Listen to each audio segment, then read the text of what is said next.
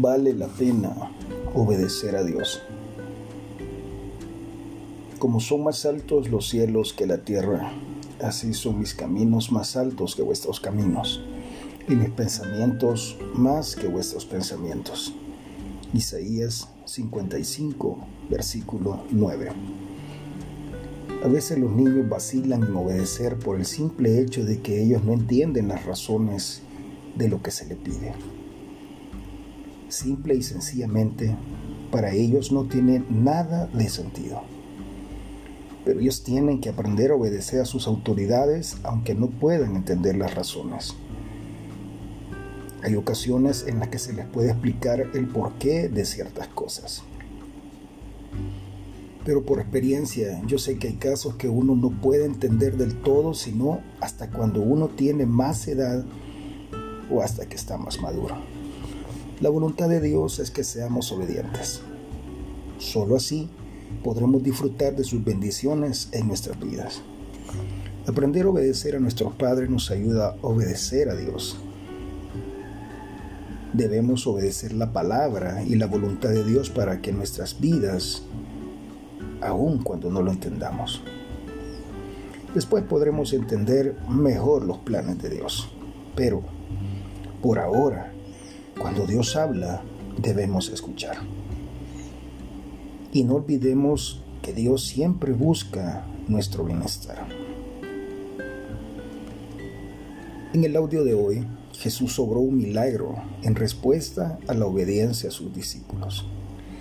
Los discípulos decidieron obedecer sin esperar que Jesús efectuara milagro alguno, pero piensa en los otros milagros que Jesús hizo. Los diez leprosos a quienes Jesús le dio que se fueran a mostrar al sacerdote pudieron haber perdido la sanidad antes de ir, pero ellos fueron sanados al obedecer en fe la Biblia está repleta de tales ejemplos. Si lo obedecemos al Señor, va a colmarnos de bendiciones. La voluntad de Dios produce resultados inigualables. Como dijo un escritor, la verdadera obediencia no duda ni demora. Soy tu hermano y amigo Walter Díaz. Dios te bendiga.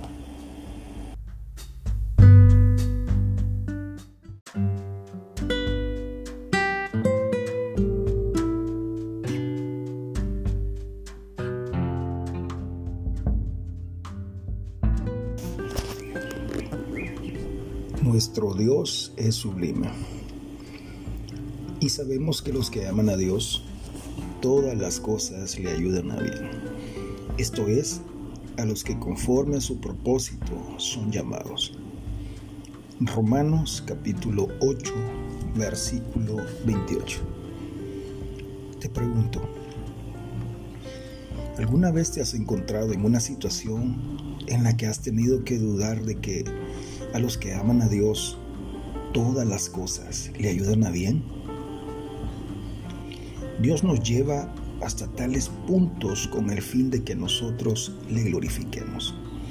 Pero para esto debemos estar completamente rendidos a Él. En nuestro audio de hoy vemos que Pablo y Silas se mantuvieron fieles a su llamado de enseñar, predicar y echar fuera demonios.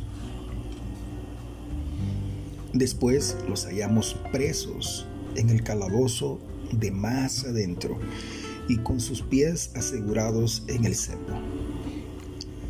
Tal vez Pablo y Silas comenzaron a dudar del hecho de que a los que aman a Dios todas las cosas le ayudan a bien. Pero ellos no sintieron lástima de sí mismos todo lo contrario. Ellos empezaron a orar y a cantar alabanzas al Dios. Y es ahí entonces donde ocurrió el milagro. De repente sobrevino un gran terremoto. Los cimientos de la cárcel se sacudieron y las cadenas de todos se soltaron. El carcelero gritó, Señores, ¿qué debo de hacer para ser salvo? Interesante pregunta. Y ellos le indicaron qué debía hacer.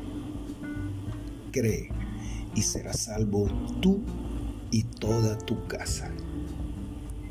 El carcelero no fue el único en bautizarse. Se bautizó él con toda su familia. El milagro fue muy evidente. ¿No es sorprendente todo lo que Dios puede lograr cuando su pueblo está dispuesto a hacer su parte? Verdaderamente servimos a un Dios imponente. Seamos fiel al reto de amarle y hacer lo que Él nos ha encomendado. Recuerda esto. Cada paso hacia Cristo mata una duda. Soy tu hermano y amigo Walter Díaz. Shalom.